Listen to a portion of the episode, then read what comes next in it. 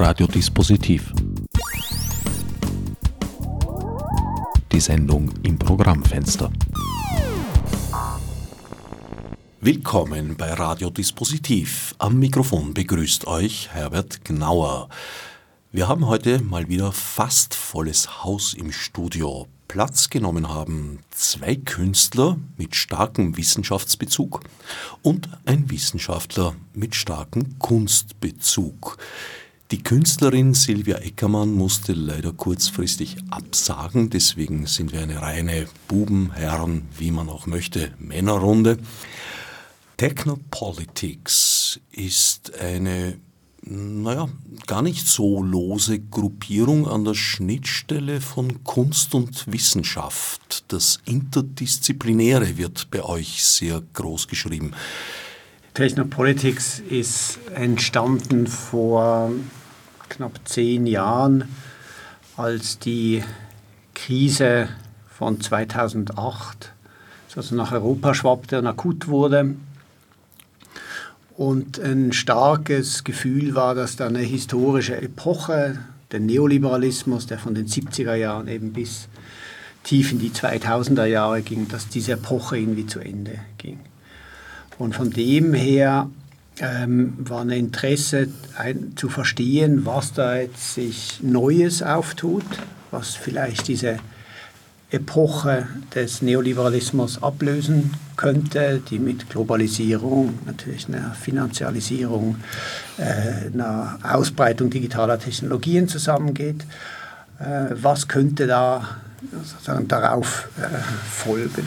Und das Interesse daran war, einen Zusammenhang zu sehen zwischen kulturellen Formen, also Dinge, die wir als Künstler und Künstlerinnen oder auch als Wissenschaftlerin ähm, machen, nämlich sozusagen Kultur produzieren, Bedeutung zu produzieren, eine Ästhetik zu produzieren, wie das in einem Zusammenhang steht mit größeren historischen Umwälzungen, an der, der man sozusagen jetzt aktiv partizipiert ist. Also wie können wir eine Sprache finden, die der Größe der Bewegung dieses historischen Prozesses gerecht wird und sozusagen diese kleinen Praktiken, die, die jeder von uns äh, mit seiner eigenen Arbeit macht, in eine Relation setzen mit den großen historischen Bewegungen, mit denen wir es zu tun haben. Und das war sozusagen der, der Ausgangspunkt einer Diskussion von, ähm, zwischen Armin Medosch und Brian Holmes, die angefangen zuerst online das zu versuchen zu artikulieren, ähm, diese Idee von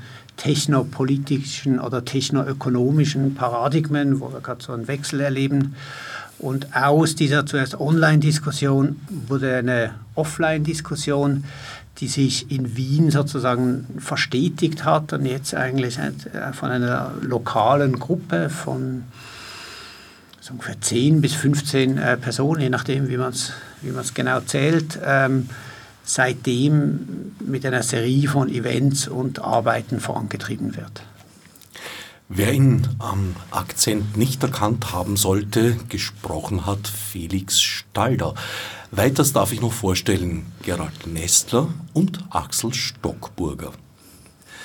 Ja, 2009 war das, waren die ersten Online-Gespräche oder Mitteilungen, die sich Armin und Brian äh, geschickt haben, sozusagen. Und es hat sich dann dahin entwickelt, dass Bedürfnis entstand, sich auch zu treffen und das zu vertiefen und auch sozusagen in Präsenz miteinander zu besprechen unter mm, auch Eingliederung mehrerer anderer Leute. Und das war dann 2011 das erste Mal und zwar schon in Wien. Ah, da war Brian Holmes auch in Wien und in einem kleineren Kreis hat sich dann das erste Mal so eine Art Diskussion über das gegeben, was das überhaupt bedeuten würde, wie man technopolitische Diskussion und auch sicherlich eine Art von technopolitischem Aktivismus starten kann, in welche Richtung das gehen würde. Was aus meiner Sicht von Anfang an sehr spannend an der, an der äh, Sache war oder an diesem Format, das sich dann so langsam da herauskristallisiert hat, war, dass, äh, dass wir ähm, sozusagen an verschiedenen Orten, wechselnden Orten. In letzter Zeit äh, findet es meist in, in, im Studio von Gerald Nestler und Silvia Eckermann statt, aber vorher gab es auch andere ähm, Orte, wo, wo wir das getan haben. Äh, Treffen gab, wo wir Personen, die uns für diesen Wissenszusammenhang äh, wesentliche Forschungsarbeiten, künstlerische Arbeiten, andere Arbeiten äh, gemacht hatten, eingeladen haben äh, und die präsentierten dann ihr jeweiliges Forschungsvorhaben oder künstlerisches Projekt. Und es gab die Möglichkeit in dem kleinen Kreis, ähm, quasi jenseits von akademischen Normen oder akademischen Strukturen diese Sachen relativ tief zu diskutieren, also sehr offen mit den Dingen umzugehen und äh, tatsächlich auch für das Publikum sozusagen einen anderen Zugang zu finden zu, zu manchen Fragestellungen. Aus diesen Treffen, äh, das, das waren jetzt glaube ich mittlerweile über 40 äh, Technopolitics-Abende, ähm, die immer so quasi halb öffentlich waren. Also wir haben nie versucht, jetzt besonders viele Menschen zu erreichen, aber die interessierten Geister haben sozusagen immer dann da auch dahin gefunden. Danach haben wir sozusagen mit einem zusätzlichen Projekt begonnen, der sogenannten Timeline. Und äh, das ähm, war ein Projekt, wo es darum ging, sagen, wesentliche Ereignisse ähm, in der Entstehung der Informationsgesellschaft über einen längeren Zeitraum zu sammeln und zu kategorisieren und zusammenzubringen in einer Art äh, Präsentationsform, also einer, einer Timeline, die dann äh, wiederum verwendet werden kann, um ähm, Workshops äh, zu machen. Und das eigentlich Interessante an diesem Projekt ähm, war für uns, dass wir genau äh, entgegen der Technologie des Digitalen nicht versucht haben, sagen, für einen singulären User äh, die Information aufzubereiten, sondern ähm, eine Art ja, für alle sichtbaren Informationsraum zu schaffen und tatsächlich einen physischen Raum auch, wo man sich vor dieser Timeline bewegt und äh, Diskussionen beginnen kann über Elemente, die man da herausgreift. Und dieses Projekt der Timeline ist dann an verschiedene Orte gewandert und immer wieder auch erweitert worden über Workshops und hm, zusätzliche Personen, die Informationen eingetragen haben, was wiederum diskutiert wurde im Detail. Ich erinnere mich an eine Ausstellung, in der diese Timeline in wunderschöner Form ausgedruckt war. Genau. Ähm, Axel hat das ja schon erwähnt, dass es uns eben nicht darum geht, eine Informationsressource, die man sozusagen übers Handy oder Computer anschauen kann, zu machen, weil davon gibt es eh viel und Datenbanken mit äh, Ereignissen drin gibt es auch und die Wikipedia gibt es auch, sondern wir wollten etwas machen, dass dieses, diese Grundfrage, die uns interessiert, nämlich wie hängt sozusagen das Singuläre, auch das, das sozusagen Kleinteilige eines, einer individuellen Handlung, äh, einer künstlerischen Handlung oder eines, einer Idee, die sich vielleicht in einem Buch manifestiert oder ähnliche Dinge. Also wie hängen diese Sachen mit diesen großen Bewegungen zusammen? Und dafür ist es eben wichtig, dass, dass es möglich ist, diese Timeline als Ganzes zu sehen. Die ist in der letzten ähm, Fassung, da gibt es verschiedene Fassungen davon, weil sie das immer weiterentwickeln. In der letzten Fassung auf jeden Fall ist diese Timeline 22 Meter lang. Das heißt, es ist ein großer sozusagen Raum, den man aber, wenn man genug weit zurücksteht, trotzdem noch als Ganzes sieht. Und wenn man hingeht, um einzelne Einträge zu lesen, dann hat man immer noch das Gefühl ungefähr, wo man steht. Steht man am Anfang dieser Timeline, steht man in der Mitte, steht man am Ende. Und auch wenn jeder einen anderen Eintrag liest, der hat vielleicht ungefähr 500 äh, Einträge und sozusagen einen anderen persönlichen Bezug dazu hat, sind trotzdem noch alle sozusagen in diesem gemeinsamen Raum. Und diese Differenz ist auch etwas, also Spannung ist, ist, etwas, was uns sehr interessiert hat und wir dann herausgefunden, dass diese Timeline ein gutes Format ist. Also wie kann man einerseits eine Geschichte erzählen, die ernst nimmt, dass es wahnsinnig viel verschiedene sozusagen Blickpunkte und Erfahrungen gibt, dass es nicht die eine richtige Perspektive gibt, aber gleichzeitig das nicht endlos fragmentiert, dass jeder in seiner eigenen Bubble ist. Weil wir tatsächlich ja in unserem Alltag, in unserem Denken, in unserem Handeln geprägt sind sozusagen von der historischen Zusammenhang, in dem wir eben nicht individuell, sondern sozusagen kollektiv existieren.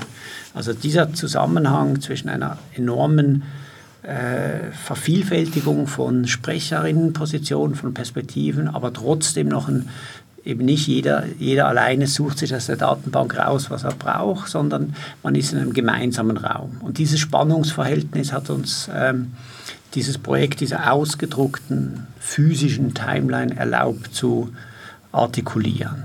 Und der, der zweite Punkt, wenn ich da noch was dazufügen kann, ist, dass der Vorteil einer, einer Timeline gegenüber einer klassischen sagen wir mal, Narration ist, dass sie nicht wahnsinnig modular ist. Jeder Eintrag ist eine Behauptung, eine Behauptung einer Wichtigkeit. Aber es gibt ganz viele unterschiedliche Gründe und Perspektiven, warum etwas wichtig ist. Das heißt, ähm, es ist nicht eine, also eben nicht eine Perspektive, die sich zum Ausdruck bringt, sondern jeder, der dort etwas reinschreibt, und deshalb machen wir auch immer Workshops, wo Leute dort etwas reinschreiben können, bringt seine eigene Perspektive, seine eigene Erfahrung, seine eigene Hierarchie von Wichtigkeiten mit, aber die koexistieren alle und die berühren sich irgendwo. Weil einige Dinge, ähm, dann Fragen löst eine Timeline aus, die sie aber selber nicht beantworten kann. Beispielsweise Events, Ereignisse, die gleichzeitig stattfinden, das heißt im selben Jahr stattfinden, haben die was miteinander zu tun? Ist es ein Zufall oder gibt es darunter einen, einen, Prozess, der sozusagen diese zwei Dinge äh, hervorbringt? Eine also, Korrelation. Genau, aber zu was? Weil die Timeline natürlich als Format auf Ereignisse beschränkt ist es ist sehr schwierig, Prozesse abzubilden, aber die, die Frage, ob dann ein Prozess drunter liegt, die generiert sie sofort, wenn man sieht, aha, das sind zwei Dinge, sind, passieren gleichzeitig. Aber die kann sie nicht, nicht beantworten. Deshalb ist für uns eben immer wichtig, dass man um dieses Objekt, um diesen Raum oder diesen Raum eben begreift als einen Raum der Diskussion und nicht nur der Präsentation. Die Einträge beziehen sich auf Ereignisse aus Kunst, Wissenschaft und Politik in erster Linie. Welche Kriterien legt ihr der Auswahl zugrunde, wenn ihr sagt, also zunächst einmal kamen ja die ersten Entwürfe der Timeline von euch, aus eurem Team. Und dann haben aber im Rahmen der Ausstellungen, Workshops etc. auch Besucher und Besucherinnen da Vorschläge gemacht, aber da werdet ihr ja wohl nicht alles eingetragen haben. Man muss vielleicht zuerst noch sagen, dass die Timeline selbst eigentlich ein gutes Beispiel für die Entwicklung der Gruppe an sich ist. Denn am Anfang haben wir, wie der Axel ja erzählt hat, uns angefangen zu treffen zu diesen Evenings, relativ regelmäßig. Wir haben versucht, das richtig regelmäßig zu machen. Auch deswegen, weil es natürlich jetzt nicht wirklich einen äh, gemeinsamen äh, Vorhaben gab, was man sonst sozusagen macht. Also die einen gingen eher in eine aktivistische Richtung, die anderen wollten eigentlich nur reden oder miteinander diskutieren oder über Themen hören und so weiter und so fort. Die Gruppe hatte aber doch in sich bereits ganz unterschiedliche Ausrichtungen. Also die Leute hatten verschiedene Berufe oder verschiedene Interessen und trotzdem ein gemeinsames Interesse. Und die Evenings waren eine gute Möglichkeit, diese interdisziplinäre oder postdisziplinäre Form äh, in ein Format zu bringen, mit dem wir sozusagen alle miteinander weitermachen konnten und das auf eine sehr, sehr spannende Art, wo wir alle möglichen Leute einladen konnten, die uns interessieren. Und man muss sich das so vorstellen, dass diese Präsentationen immer etwas mit einem konkreten Research oder konkreten künstlerischen Arbeit oder Forschungsvorhaben zu tun haben und nicht sind jetzt sozusagen eine ganze Biografie oder einen, großen Zusammenhang darstellen. Das sind wirklich sozusagen Diskussionspunkte am offenen Herzen, wenn man so will, des jeweiligen Projekts. Gleichzeitig oder mit der Zeit ging es natürlich auch darum zu schauen, wie können wir das weiterentwickeln. Und eben diese Unterschiedlichkeit innerhalb der Gruppe, das, was die Leute machen, war etwas, das natürlich für die Timeline eigentlich prädestiniert war. Und deswegen hat sich die Timeline, glaube ich, auch so gut entwickelt und ist auch sozusagen zu einem doch relativ großen Projekt jetzt geworden, weil wir intern schon so viele verschiedene Facetten beitragen konnten, dass die erste Timeline schon eine gewisse Ernsthaftigkeit oder hatte oder wirklich was präsentieren konnte. Und es gibt sozusagen mehr, also es gibt sozusagen Einteilungen in Kategorien. Da gibt es Kunst, Wissenschaft, Politik, aber auch Ökonomie. Es gibt aber auch Kategorien wie wesentliche Ideen, die was ausgelöst haben. Äh, es gibt auch ökologische Geschichten und ähnliche Dinge, die da wesentlich sind. Das sind, glaube ich, neun Kategorien. Und dann gibt es sozusagen zusätzlich noch Tags, wo man selbst speziell diesen, den jeweiligen Eintrag, den man vorschlägt, äh, noch damit beschreiben kann. Also um so eine Art von vertieften Grid zu kriegen, mit dem man da operiert. Und jeder hat seine Vorschläge eingebracht.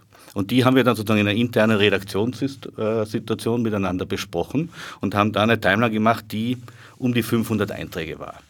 Und das ist auch etwas, was wir beibehalten. Das heißt, bei allen weiteren Schreibvorgängen, wenn man es so nennen will, geht es nicht nur darum, was Neues zu finden, das wir eintragen wollen, sondern mit jedem Eintrag muss ein Alter raus.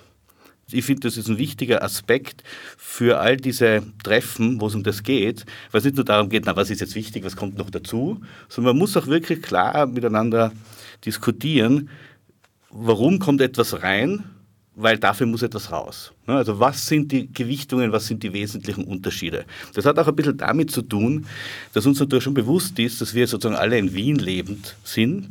Äh, auch wenn wir uns sozusagen mit verschiedenen, für verschiedenste Dinge interessieren, hat man doch einen extrem eurozentrischen Zugang. Uns interessiert ja sozusagen auch die Timeline mit jeder dieser Workshop, Ausstellungs- und Workshop-Situationen aufzubrechen. Das heißt, wir gehen ja dadurch gern wohin, wo dieser Bruch wirklich möglich ist, also wo dieser Blick von einer ganz anderen Seite sozusagen wirklich hineinkommt. Und wenn wir das jetzt in Brasilien machen oder in Hongkong oder wo auch immer, dann geht es ja gerade darum, sozusagen diesen ganzen Blick wieder umzudrehen, diese Totalität, diese Scheinbare aufzubrechen, um ganz andere Punkte hineinzusetzen. Ne? Und das heißt sozusagen natürlich auch, dass dann von diesen ersten Geschichten oder auch späteren, wie auch immer, dann sozusagen auch etwas rauskommen muss. Das ist ein Teil der Diskussion, wenn man so will. Also es ist limitiert auf 500 Ungefähr. Einträge. Ungefähr. Das Ungefähr. ist nicht abgezählt, das ist aber ein bestimmter Bereich der, der, um das herum. Und ihr wart tatsächlich damit ja schon unterwegs auf dem halben Globus. Genau, also wir haben es eben einmal in, in Hongkong eine, so eine Workshop-Situation aufgebaut und einmal in Brasilien. Und diese Beschränkung, die hat einerseits etwas mit der physischen Präsentationsmöglichkeiten zu tun. Das, irgendwann wird es unübersichtlich, aber viel mehr noch eben, dass es immer wieder zwingt, das Partikulare im Verhältnis zu allem anderen, anderen Partikularitäten zu sehen. Wenn ich finde, das ist wichtig, aus meiner Perspektive, dann kann ich nicht, nicht auch sagen, aus meiner Perspektive ist das andere unwichtig. Und dann kann man zu diskutieren beginnen.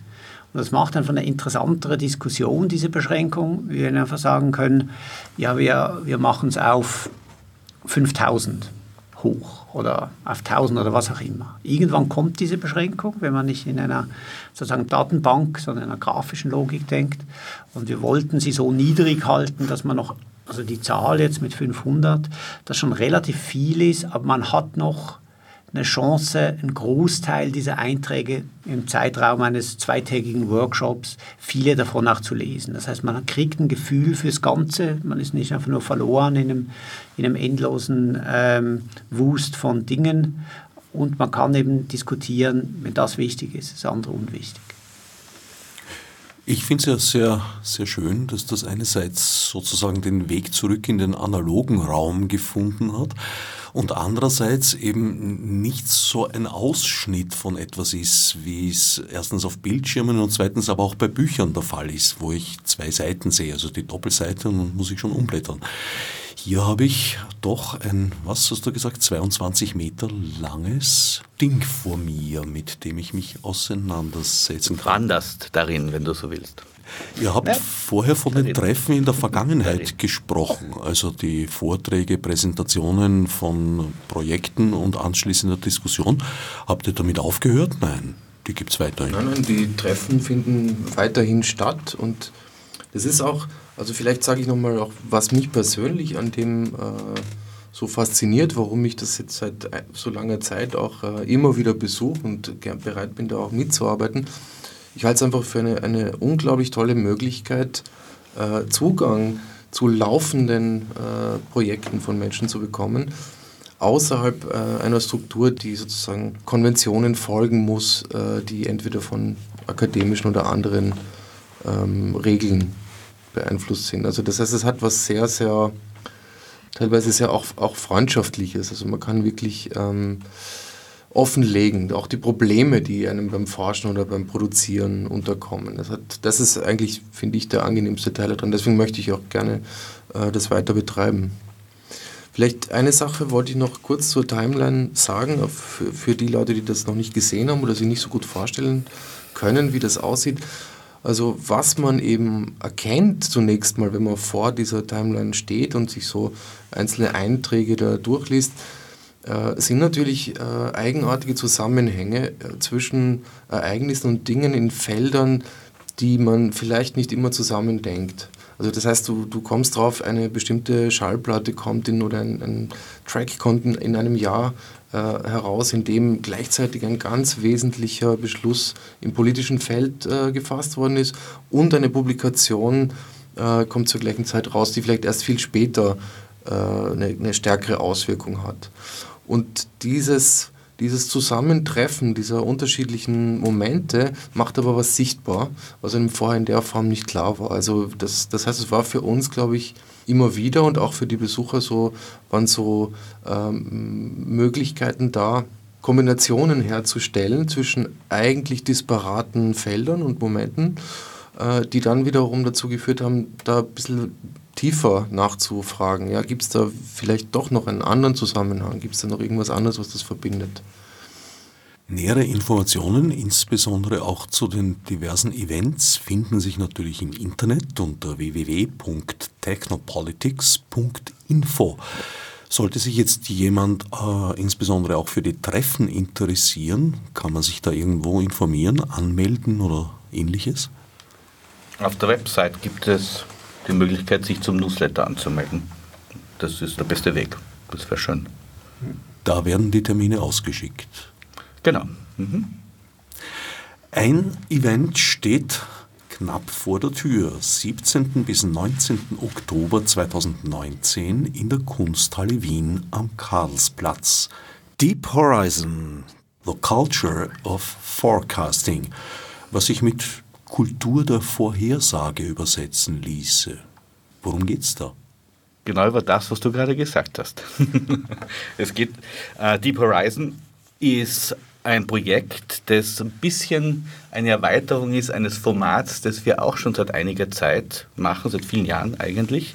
Wir haben bis jetzt von den Evenings gesprochen und von der Timeline, aber es gibt die Technopolitik Salons, die seit wahrscheinlich acht Jahren stattfinden. Das sind sozusagen dann Projekte, die öffentlicher sind. Also wenn die, die Evenings wirklich im semi-öffentlichen Raum, meistens bei uns im Studio oder auch mal woanders stattfinden, dann sind das hauptsächlich eigentlich diskursive Veranstaltungen meistens, die im, auch über Einladung basieren, die dann beim Festival zum Beispiel sind oder sonst wo. Und heuer, dadurch, dass wir ja doch irgendwie zehn Jahre einerseits dieser Krise feiern, andererseits gibt es ja auch zehn Jahre Technopolitik in einem gewissen Sinn, ging es uns auch darum zu überlegen, wie können wir diese Salons noch einmal etwas erweitern, einen Schritt weitergehen damit und sozusagen auch thematisch noch einen Schritt weitergehen. Und sehr viele der Dinge, mit denen wir uns beschäftigen, das sagt ja auch Technopolitik schon im Begriff, haben mit Automatisierung zu tun, haben mit heutigen Formen von Datenverarbeitungen zu tun, in welchen Bereichen auch immer. Das sind wesentliche Aspekte unserer Welt heutzutage. Und sehr viele, oder im Prinzip geht es bei diesen technologischen Methoden um Voraussicht und Prognose. Also es geht sozusagen um ein Verhältnis zur Zukunft. Und was sehr spannend ist, finden wir, dass diese Form des Verhältnisses zur Zukunft sich scheinbar doch unterscheidet zu früheren Formen. Und damit meinen wir jetzt nicht nur die Formen wie Wahrsagerei zum Beispiel, sondern auch wie eine klassische Wettervorhersage funktioniert. Also die Frage, wie kann ich etwas über die Zukunft aussagen, wie kann ich Wahrscheinlichkeiten produzieren, die mir erlauben, Aussagen zu machen, von etwas, das ich aber überhaupt nicht weiß. Also wir wissen nicht, wie die Zukunft wird. Heutzutage sind wir in einer Welt, in der Forecasting auf eine Art funktioniert, dass es fast schon, könnte man sagen, die Zukunft in die Gegenwart bringt. Es ist nicht eine Vorhersage über Wahrscheinlichkeiten, sondern es werden über Daten Evaluierungen, Situationen geschaffen, in denen zum Teil zumindest schon sozusagen ein Vorgriff auf Zukunft passiert. Und innerhalb dieses Kontexts wollen wir bestimmte Facetten diskutieren. Vorgriff auf Zukunft im Sinn einer self-fulfilling prophecy? Teilweise.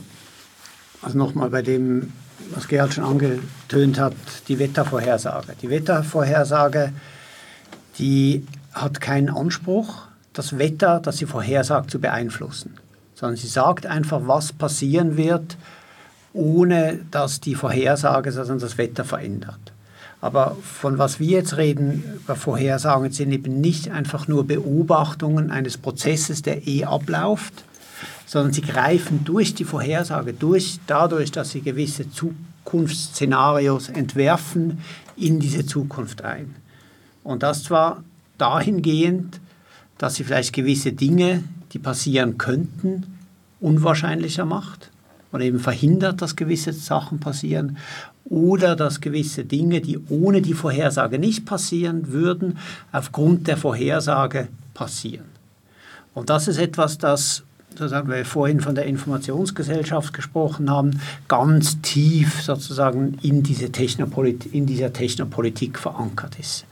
Alle Ideen von eben Informationsgesellschaften, Wissensökonomie und so weiter sind immer nicht nur Beschreibungen eines aktuellen Zustands, sondern Vorhersagen. Und mit dieser Vorhersage kommt immer auch eine Handlungsanweisung. Achtung, wir müssen jetzt alle in die und die Richtung gehen, weil das ist die Zukunft. Aber dadurch, dass diese Zukunft entworfen wird und eben diese Handlungsanweisung mitkommt, wird diese wahrscheinlicher gemacht und ist eben nicht mehr von einer Beschreibung von etwas, das eh passieren würde. Also dies, um dieses Verhältnis geht es uns. Oder unwahrscheinlicher gemacht, indem praktisch die Vorhersage ja auch eine Warnung sein kann. Was mich ein bisschen irritiert ist, dass wir, natürlich ist der Wunsch der Menschheit, etwas vorhersagen zu können, ein sehr, sehr alter. Und wie mir scheint, haben wir jetzt aber ein Zeitalter erreicht, in dem viele Leute glauben, dass diese Möglichkeit tatsächlich erreicht ist.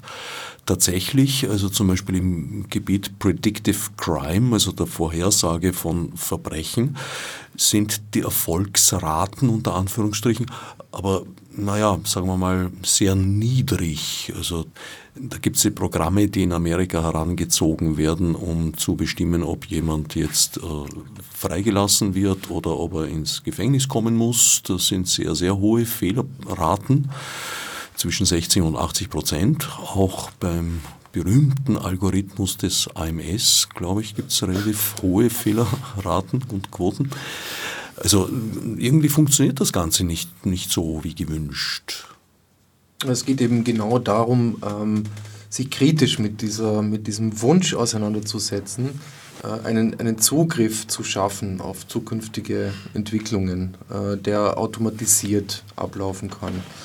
Und, und das, äh, wie der, der Name der Veranstaltung eher sagt, ähm, auch zu begreifen als verschiedene kulturelle Perspektiven. Das heißt, es gibt einerseits natürlich die Geschichte dieses Wunsches, dieses uralten Menschheitswunsches, einen Zugriff auf, ähm, auf die Zukunft, einen Zugriff auf das Ungewisse, auf das, auf das ähm, was nicht bestimmbar ist, zu bekommen und dann aber natürlich auch völlig unterschiedliche Wege damit, damit umzugehen. Jetzt ist der einer der wesentlichsten Wege und ich würde das eben, das halte ich für ganz wesentlich, als einen kulturellen Moment begreifen. Also das heißt auch, dass ähm, eine, Kulturtechnik am Werk ist, die uns selbst mit verändert, diese Kulturtechnik, also unser, unsere Einstellung dazu, wie wir uns verhalten, mit verändert die immer wichtiger wird, die sich aus ähm, einem ganz zentralen Moment heraus äh, entwickelt hat, nämlich der, würde ich sagen, der Entwicklung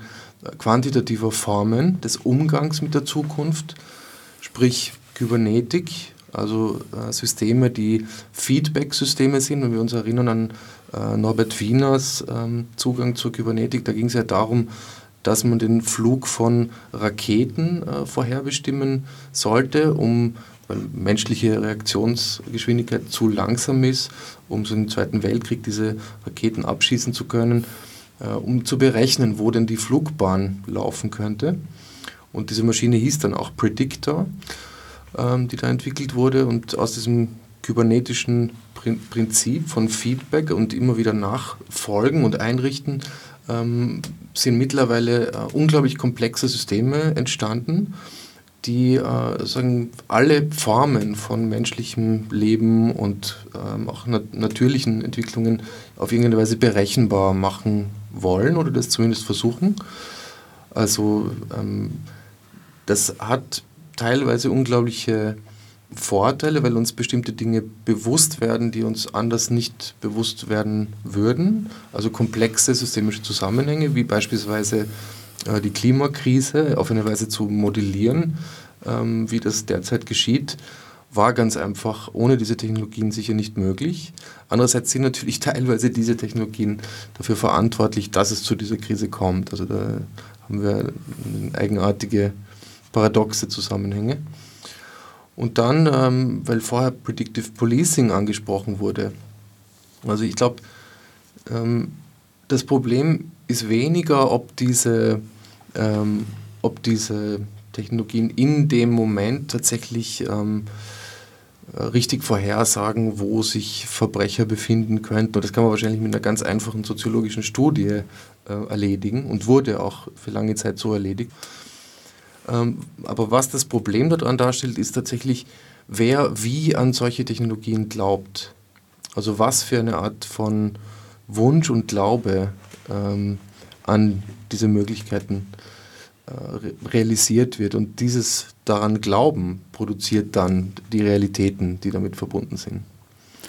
Das Problem ist halt aus meiner Sicht, dass die statistischen Wahrscheinlichkeiten zwar in der großen Menge stimmen und zutreffen, aber sie halt keinen Rückschluss oder keine Prognose über das Verhalten eines einzelnen Individuums erlauben. Ja, da kommen wir eben auf zwei Probleme, die ganz fundamental sind. Das eine ist eben, dass man nicht mehr sagen kann, ob eine Vorhersage stimmt oder nicht stimmt, weil man sozusagen den den Vergleich zur Situation ohne die Vorhersage nicht hat.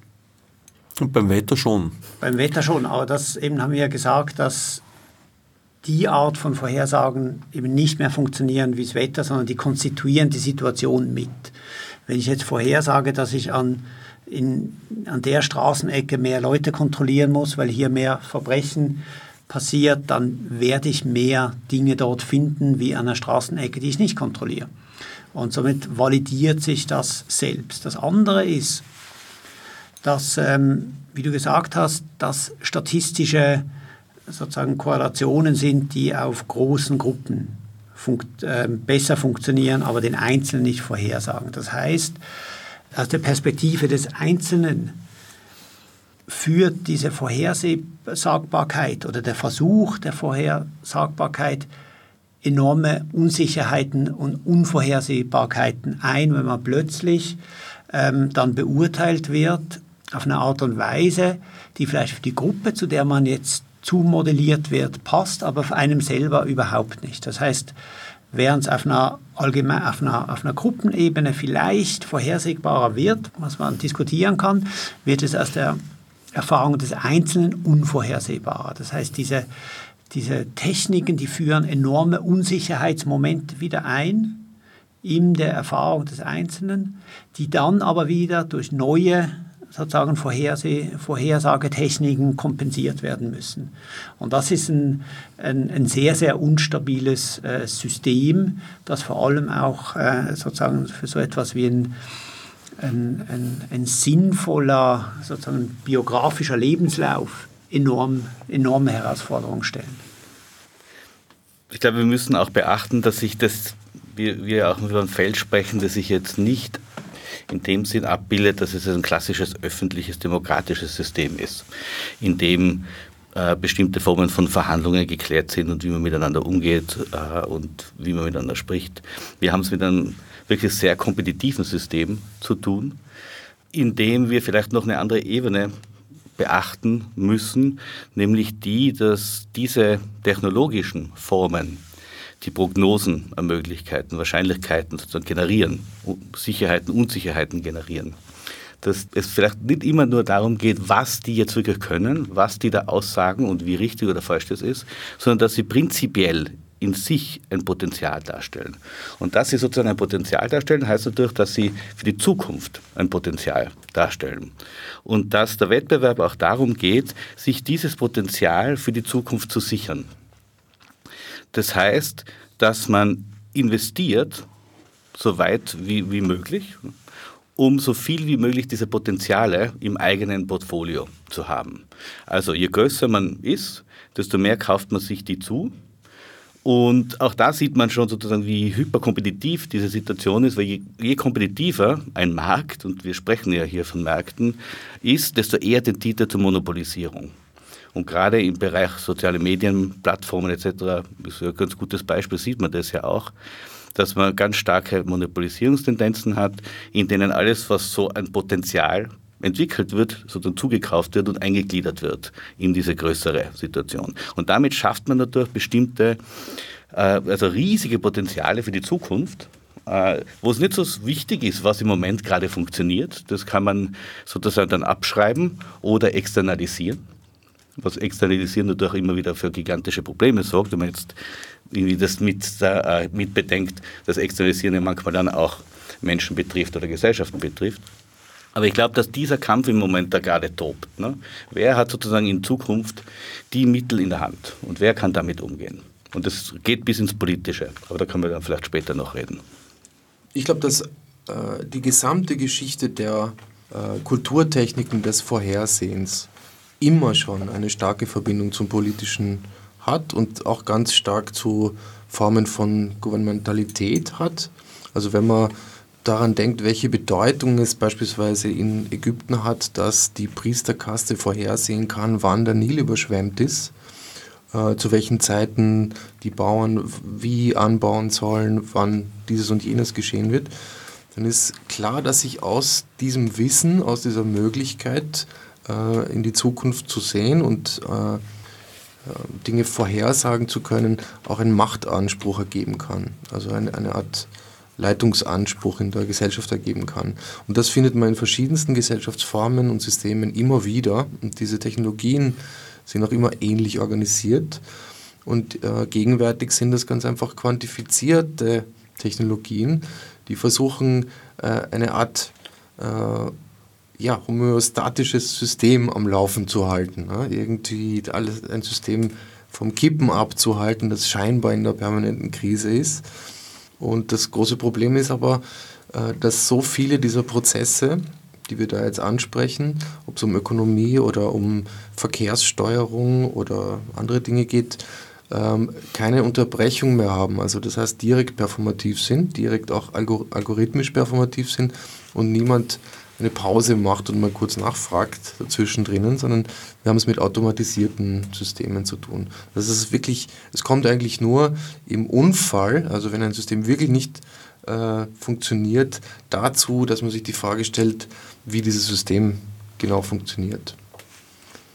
Ja, aus diesem Machtanspruch oder dieser, dieser Machttechnik, die Gerald und Axel erwähnt haben, kommt ein weiterer sozusagen Unsicherheits- oder Unvorhersagbarkeitseffekt raus, weil sondern der Fokus der Vorhersage in diesen meisten Technologien ist sehr eng. Also beispielsweise Facebook, das ja sagt, es kann, es kann alle Leute vorhersagen und kennt uns besser als uns selbst, das will im Grunde nur vorhersagen, wohin wir als nächstes klicken und auf was wir reagieren. Das interessiert sich nicht für uns als Menschen, das interessiert sich nicht für sozusagen äh, komplexe holistische Erfahrungen sozialer Gemeinschaften, das ist denen alles egal. Die schauen mit dem, mit dem Strohhalm sozusagen auf die Welt und genau auf ein Ding fokussiert. Und daraus leiten sie ihre Macht ab.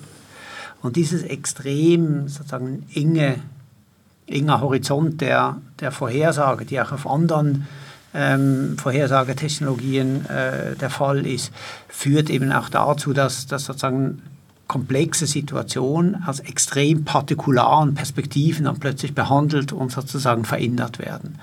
Und das sind partikulare Perspektiven, die überhaupt nicht der, einer Lebenswirklichkeit sozusagen einer komplexen Gesellschaft, einer, einer, einer individuellen Biografie entsprechen. Das heißt, die werden dauernd ähm, umgeordnet oder es wird dauernd in, sozusagen in, in so eine Erfahrung interveniert aufgrund von Kriterien und mit Absichten, die für den Einzelnen total irrelevant sind, aber in, ihrer, in ihrem Effekt großen Einfluss sozusagen auf die, auf die Lebensführung haben können. Ich glaube, das Partikulare hat noch einen zusätzlichen Aspekt, äh, nämlich dass jetzt sozusagen aus der Sicht derjenigen, die jetzt nicht nur lesen wollen, also wie du Facebook jetzt als jemanden siehst, der liest, ne, der liest die Links, sondern auch als jemanden, der agiert. Ich würde auch sagen, dass Facebook auch ein Agent ist, aber sozusagen da gibt es natürlich auch noch genug andere, die agieren wollen. Und wie kann ich sozusagen eine, äh, agieren über Partikularität in da muss sich was verändern gegenüber dem sozusagen alten demokratischen System des Gesprächs, ne, wo man sich sozusagen über repräsentative Formen miteinander austauscht. Und wie Axel schon gesagt hat, das ein absolut performativer Prozess ist, in dem dieses Zurückschauen, dieses Innehalten, äh, überlegen und dann mehr oder weniger über eine repräsentative Form, wenn man so will, sich auszutauschen, äh, immer mehr und mehr in den Hintergrund tritt gegen diese ständigen, fluktuierenden Bewegungen, in denen man navigiert, die man ständig rekalibriert, ist natürlich einer der wahrscheinlich zielführendsten Ansätze, den wir auch heutzutage überall sehen, ist, dass man, wenn man anspricht, dann auf den Affekt geht. Also dass es sozusagen nicht eine Form der Ansprache ist, die jemanden überzeugen will, überreden will, in ein Gespräch bringen will, sondern die genau auf diesen Klick eigentlich hin äh, projiziert ist. Ne? Also es wird über Affekt äh, gehandelt. Und das, finde ich, hat schon eine Form, die in diesen Aktionen noch einen Schritt dadurch weitergeht. Das heißt, wenn man über Affekt agiert, dann muss man das natürlich sozusagen irgendwo auch wieder beschleunigen ähm, oder steigern. Es ist eigentlich nicht klassische lineare Beschleunigung, sondern wir sind in einem nonlinearen zum Teil sogar non-direktionalen System, in dem diese Schwünge, was weiß ich, wohin gehen, aber sie gehen sehr häufig logarithmisch sozusagen wohin. Das heißt, sie eskalieren. Und wir befinden uns ja eigentlich, und ich glaube, das ist eine Wahrnehmung, die immer mehr und mehr Menschen haben, in einem extrem eskalierenden Zusammenhang. Wo auch immer man hinschaut, Nachrichten äh, zischen nach oben, brechen wieder ein, sind vollkommen weg, plötzlich ist ein Thema ganz, ganz wichtig. Zwei Monate später erinnern sich die Leute schon kaum mehr daran, weil das nächste Thema hochgeschossen wird. Und so produzieren sich ständig neue Voraussichten, neue Prognosen, neue Forecasts, die immer als Realität eigentlich schon postuliert werden und sich dann, die sofort wieder verschwinden. Und das ist sozusagen ein interessanter Aspekt, dass sie verschwinden können, also dass die Volatilitäten so extrem werden, dass das, was scheinbar wahr ist, überhaupt nicht mehr in, im Kontext des Gesprächs ist. Also vielleicht, das ist jetzt immer wieder kurz aufgetaucht, nämlich die Frage nach der, der zeitlichen Dimension dieser Veränderung klassischer oder älterer Formen von Vorhersage hin zu dem, ähm, was gegenwärtig ähm, getan wird. Und vielleicht hilft der Begriff Nowcasting, der ja verwendet wird äh, im Moment, um Prozesse zu beschreiben, die sehr, sehr nahe an den Handlungen sind. Es gibt einerseits in der Wirtschaft äh, den Begriff des Nowcasting, aber auch ähm, ganz stark im Zusammenhang mit Online-Konsum. Also die Frage, wer entscheidet sich wann, eine Konsumhandlung zu setzen, wird damit versucht einzufangen und aber eben auch natürlich zu beeinflussen. Also dieses Nowcasting ist so ein, ein ja, den Zeithorizont wirklich unter die Wahrnehmungsschwelle senken, gewissermaßen, unter die menschliche Wahrnehmungsschwelle senken.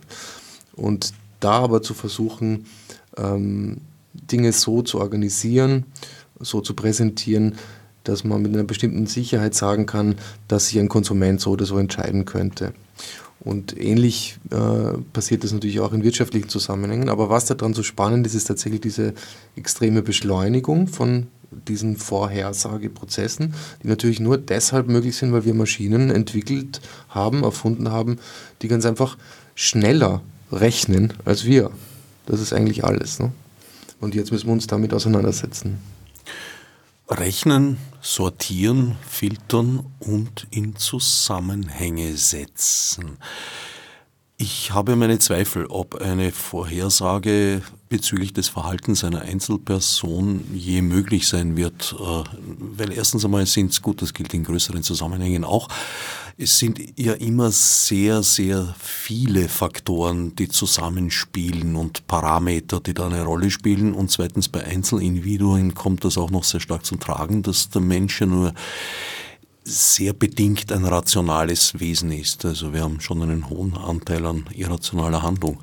Aber die Frage, die sich mir stellt, ist, wären bessere, treffsichere Vorhersagen überhaupt etwas Wünschenswertes? Na, die Frage ist, geht es überhaupt darum? Also geht es jetzt sozusagen um diesen Einzelnen? Ich meine, seit, der, seit die Franzosen mit der sogenannten Normalisierung begonnen haben, geht es um den Homme moyen sozusagen, den man, den man ja erreichen will oder den man beschreiben will und diese Normalisierung, in die man die Leute hineinbringen will. Also Individualisierung als Normalisierung sozusagen. Und dann in so einem Kontext ist es dann schon leichter beschreibbar, weil da fällt ja sozusagen dieses, diese anderen Aspekte ja auch mal ein bisschen weg. Außerdem finde ich, geht es dabei ja auch sehr stark darum, dass man in äh, Situationen ist, die in ständiger Veränderung sind. Und vor allem in einer Kultur äh, oder in Zusammenhänge, in Interessensfeldern durchaus sehr stark, die ja prinzipiell auf die Zukunft hin polarisiert sind. Also die sich nur dafür interessieren. Und das ist sozusagen ja auch irgendwie eine Grundbedingung von Kapitalismus. Das ist zukunftsorientiert. Da geht es einfach um Zukunft.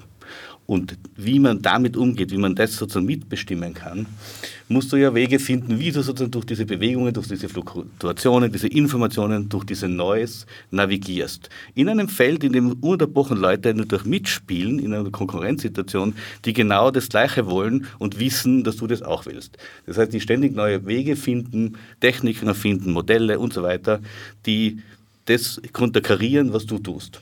Ich finde, man muss sich das vorstellen, wie einen tiefen Horizont, in dem unterschiedliche Akteure voneinander eigentlich wissend, mehr oder weniger, äh, versuchen, den Vorteil zu haben, den nächsten Moment zu bestimmen, aus dem sie einen Profit schlagen. Und dann beginnt das wieder von neuem und dann rekalibriert sich das wieder. Da sozusagen jetzt so einen, doch im Prinzip humanistischen Ansatz reinzubringen, wie ich glaube, du im Prinzip ja tust, äh, ist jetzt in der Analyse finde ich, bringt gar nicht sehr viel. Ich finde, der Punkt ist dann, und das ist natürlich auch etwas, was uns interessiert, äh, zuerst mal sozusagen so eine Art von äh, Diskussion zu führen, wie man das verstehen kann, aus verschiedenen Zusammenhängen Wissen zusammenzuholen und dann überlegen, welche Formen gibt es denn überhaupt, die uns dagegen agieren lassen können. Die müssen, die müssen die auch technologisch sein, müssen die das nicht sein? Wie, wie können wir in solchen Situationen Gegenimaginationen und Gegenstrategien entwickeln. Vielleicht kann man noch sagen, dass, dass es ja im, im Wesentlichen bei dieser Veranstaltung Deep Horizon äh, darum geht, diese Frage zu stellen. Also sich einfach zu fragen, äh, welche Arten von Vorausschau, Prognose, ähm, Vorhersehung, ähm, Zugang zur Zukunft gibt es denn? Welche kennen wir? Wie unterscheiden sich die voneinander? Und wir haben da natürlich unterschiedliche Leute eingeladen, die aus unserer Sicht eben äh, auf verschiedene Weise mit äh, Zukünftigkeit oder Kontrolle über die Zukunft umgehen. Beispielsweise haben wir jemanden wie Richard Barbrook, der, der das, das Spiel verwendet, also eigentlich ähm, Brettspiele, ähm, Simulationsspiele ähm, auf der Basis von Guy Debord's Game of War dazu verwendet, um um sagen, mögliche Strategien des politischen Handelns äh, durchzuspielen. Da wird es einen Workshop geben und er wird eben darüber sprechen, was er davon hält, äh, unter Anführungszeichen Wargaming als Prognosestrategie, also um verschiedene Handlungsräume sichtbar zu machen, zu betreiben. Haben im Prinzip drei so Abende oder thematische äh, Schwerpunkte. Am Donnerstag, 17. Oktober, ähm, versuchen wir mal die Breite dieses Themenfeldes zu skizzieren. Das kann man natürlich nicht mehr aus einem Überblicksvortrag oder so, sondern wir haben ungefähr zehn kurze Interventionen, die jeweils so ein Fragment oder ein, ein, ein, ein Element dieser, dieser Kultur darstellen, die aber nicht jetzt sozusagen nachher ein, ein kohärentes Bild ergibt. Dafür ist es zu komplex. Der zweite sozusagen thematische ähm, Block, der ist dann am Freitagabend, geht es um ähm, sozusagen die Ökonomie als ein spekulatives, auf, auf äh, vorhersageorientiertes ähm, System. Das ist einmal die Jaya Clara Brecke, die wird vor allem über äh, Kryptowährungen und deren sozusagen Zukunftsmodell, das sie jetzt in der Gegenwart versuchen zu realisieren. Und dann wird äh, Eric äh, Bordelot sprechen. Da kannst du vielleicht ganz kurz was dazu sagen. Eric, äh, der Erik verbindet eigentlich diese, diese zwei, kann man schon fast sagen, Welten zwischen dem klassischen Finanzsystem, dem derivativen System und äh, dem, der Welt der Blockchains und der Cryptocurrencies und äh, wandert sozusagen zwischen beiden als kritischer Beobachter und Akteur, indem er das Prinzip des Derivativen, das ja mehr oder weniger jetzt vereinfacht gesagt nichts anderes ist als wie äh, das quantitative System, das Erwartungen handelbar, äh, schätzbar etc. macht also und deswegen auch so eine wesentliche Macht heutzutage hat, mit Tokens im Kryptobereich zu verbinden, zu vergleichen und daraus sozusagen eine, ein, ein Lesen dessen äh, zu machen, was diese prognostischen Formen heutzutage bedeuten, wo sie sich unterscheiden und wo die hingehen können. Deswegen heißt es auch sozusagen vom Abstract Futures to Material Presence, weil sich das ja auch irgendwie mit materialisieren muss und soll und im Prinzip natürlich auch sehr materielle Formen sind, mit denen das gemacht wird. Ne? Ja, dann gibt es eben äh, am Samstag tatsächlich nochmal ein Programm mit drei äh, Personen. Einerseits Richard Barbrook, der also über seinen Zugang zum Spiel ähm, als Form of Prediction, als Form der Vorhersage sprechen wird. Ähm, Thomas Feuerstein, der aus künstlerischer Perspektive, aber auch vor allem über die Geschichte der Vorhersagemethoden äh, reden wird. Und ganz äh, spannend, Isabel Schrickel wird ähm, sich kritisch mit gegenwärtigen äh, Versuchen, äh, Klima zu modellieren, auseinandersetzen. Also diese, dieses unglaublich komplexe und immer wesentlicher werdende systemische Vorhersagen, äh, das wir im Zusammenhang mit Klima haben, anschauen. Vielleicht sollte man dann das, äh, dazu sagen, dass Richard natürlich ganz stark da, daran interessiert ist, wie kann man eine neue Politik machen, sozusagen auf Basis dieser Geschichten. Was bedeutet das, Gegenpolitiken zu machen? Und der Thomas Feuerstein als Künstler die Frage stellt, ist jetzt sozusagen Kunst schon Teil dieses Orakels, dieser Gesellschaft des Orakels, um jetzt mehr oder weniger diese, äh, diesen, diesen berühmten Titel von Guy Debord, die Gesellschaft des Spektakels, zu adaptieren dafür? Oder kann sie noch Unwahrscheinlichkeiten produzieren, wie er sagt? Also aus diesen ganzen Wahrscheinlichkeiten in ganz andere Bereiche hineingehen. Und anfangen tut die Veranstaltung am Donnerstag schon am Nachmittag mit einem Workshop mit dem Zentrum für politische Schönheit, äh, mit einem sehr klaren Titel How to be ahead with Political Activism. Und ich glaube, wer die Gruppe kennt, kann, wird sich vielleicht vorstellen können, was ihn oder sie erwartet. Gleichzeitig wissen wir es alle nicht. Das ist sehr offen.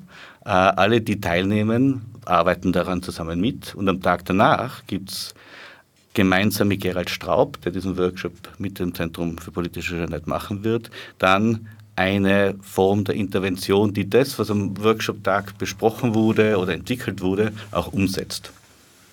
Und was das wird, wissen wir auch alle nicht. Steht in den Sternen. Das und, wird Gerhard wahrscheinlich nicht so sehen. Aber. Und steht auch auf der Website, wo genau. man das ganze Programm nachlesen kann, auf technopolitics.info. Mit den Abstracts. Die ganze Veranstaltung ist jetzt aber nicht einfach eine Diskursveranstaltung. Äh, es findet äh, in der Kunsthalle Wien am Karlsplatz statt. Das ist ein Kunstraum und wir sind ja auch äh, eine Gruppe mit sozusagen Künstlern und anderen Wissensarbeitern. Das heißt, dieser Raum wird natürlich auch im Sinne dieses Titels umgeformt und verändert und vor allem die Künstlerin Silvia Eckermann macht da eine Rauminstallation äh, und eine Wandinstallation, die eigentlich durch die ganze Geschichte dessen, was wir als Menschen und als Kulturen, als Zivilisationen zu dem, was die Zukunft sein kann, uns einfallen haben lassen, in einen Spiegel bringt und in eine Relation, in ein Gespräch bringt mit all den Dingen, über die wir gerade gesprochen haben und die wir heute diskutieren wollen, weil sie uns heute so betreffen. Also ebenso vielfältig wie die Thematik in all ihren Aspekten sind auch die Präsentationsformen. Es wird Vorträge geben, es wird Workshops mit offenem Ausgang geben, es wird sogar Versuche einer realen Umsetzung außerhalb des Veranstaltungsortes geben und es wird Performances geben. Und es wird gespielt. Wird die Zukunft wird gespielt. Das Leben ist ein Spiel, sagt man. Gelage außerdem. Und es gibt, genau, es gibt es, bei Technopolitics, bei den Evenings gibt es ja immer auch zu essen und zu trinken. Und am ersten Abend wollen wir das im Sinne unserer Salons auch bieten, soweit wir es schaffen. Deep Horizon, The Culture of Forecasting. 17. bis 19. Oktober 2019 in der Kunsthalle Wien am Karlsplatz. Nähere Informationen im Internet unter www.technopolitics.info. Ich danke Gerald Nestler, Axel Stockburger und Felix Stalder für den Besuch im Studio und all anderen fürs Zuhören